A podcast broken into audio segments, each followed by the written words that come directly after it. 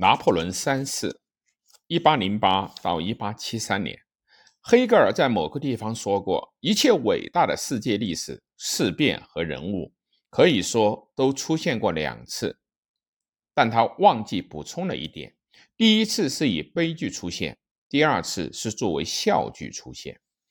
卡尔·马克思对拿破仑三世的评价：拿破仑三世的统治是在灾难中结束的，但有这么二十年。他的成就是巨大的，他恢复了法国的秩序之后，又恢复了法国在欧洲的地位，联合英国赢得了克里米亚战争，打败了奥地利，帮助意大利统一，重建巴黎。俾斯麦称他是一个没有谜语的斯芬克斯，雨果说他是能与拿破仑一世比肩的小拿破仑。他确实是一位富有才华的政治人物。与其劲敌俾斯麦共同开创了现代政治和选举，一场寻求中产阶级及中间派支持的斗争。拿破仑三世路易·拿破仑·巴罗巴，他的事业建立在伯父拿破仑一世的名气之上。他是荷兰国王路易·波拿巴和王后奥坦斯·博阿尔内的儿子。其父是法国皇帝拿破仑一世的弟弟，其母是约瑟芬王后的女儿。一八二一年，拿破仑一世去世，其子罗马国王继承了皇位。波拉巴党人称其为拿破仑二世，其他人则称他为奈西斯塔特公爵。然而，他英年早逝。且从未以国王的身份实行统治。在19世纪的20年代，路易·拿破仑·波拿巴佯装是波拿巴主义的支持者。这个浪漫多情、富有激情的人，在情妇们的资助与冒险分子的支持下，数度企图夺权，皆以荒唐的惨败而收场。或许正是此番闹剧救了他的性命。路易·拿破仑·巴拿巴被免除了严刑，暂押于哈姆要塞，随后即上演了那起著名的逃亡。早在其从政生涯之初，他就已备受百折不挠的勇气和气魄。1848年以前，他的前途一片渺茫。直到那年撼动欧洲的法国大革命，七月王朝的国王路易菲利普在枪炮声中下台了。很快，路易拿破仑巴罗巴这个变幻莫测但浪漫且富有传奇姓氏的人，成了街头巷议的焦点。总统选举结束以后，此前曾默默无闻的路易拿破仑波拿巴。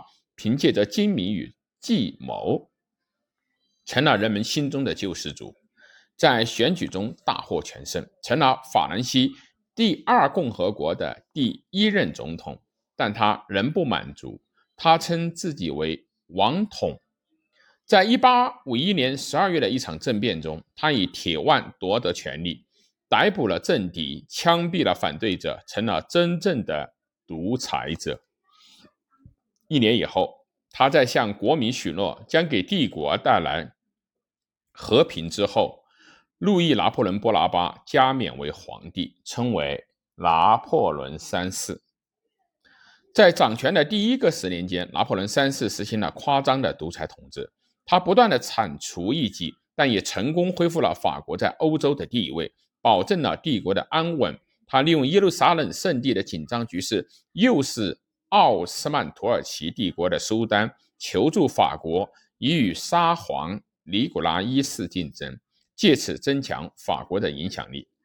当沙皇派军入侵奥斯曼土耳其帝国时，拿破仑三世又联合英国对俄宣战。克里米亚战争虽大大暴露了法英军事力量的不足，法英联军仍取得了胜利。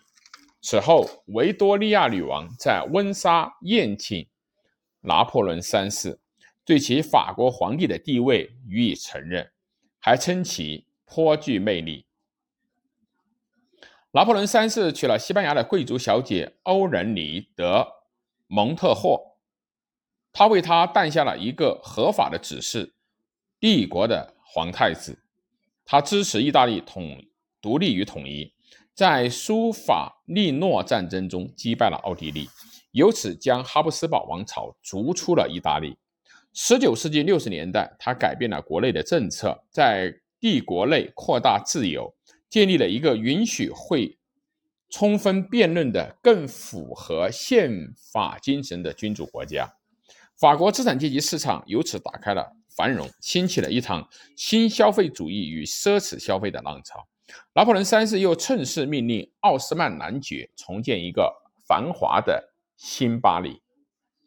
巴黎城内富豪林立，民妓斗艳。然而，飞涨的物价、不断扩大的贫富差距与失控的腐败，引起了城市平民的不满。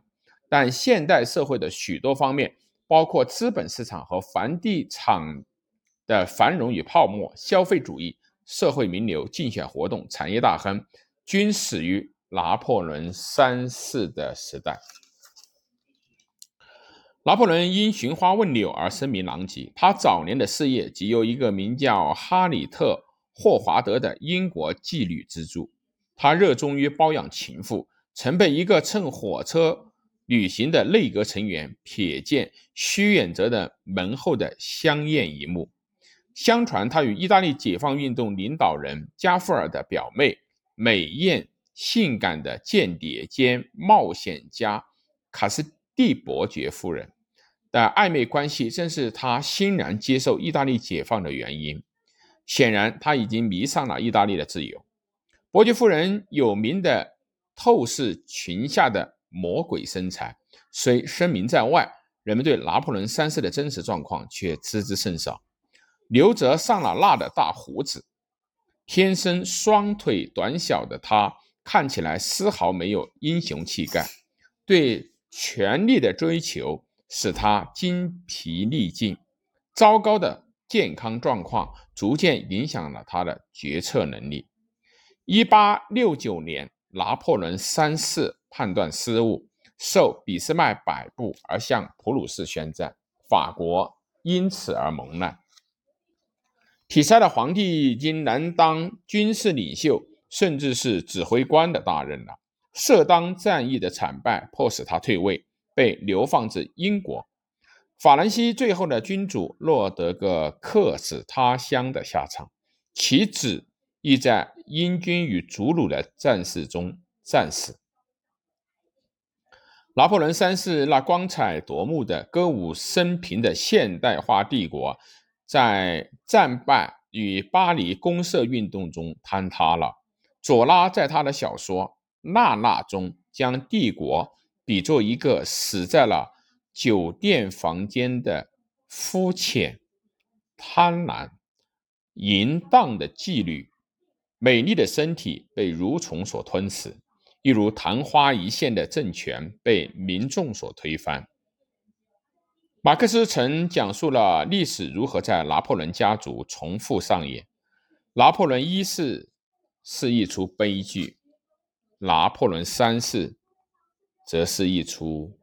笑剧。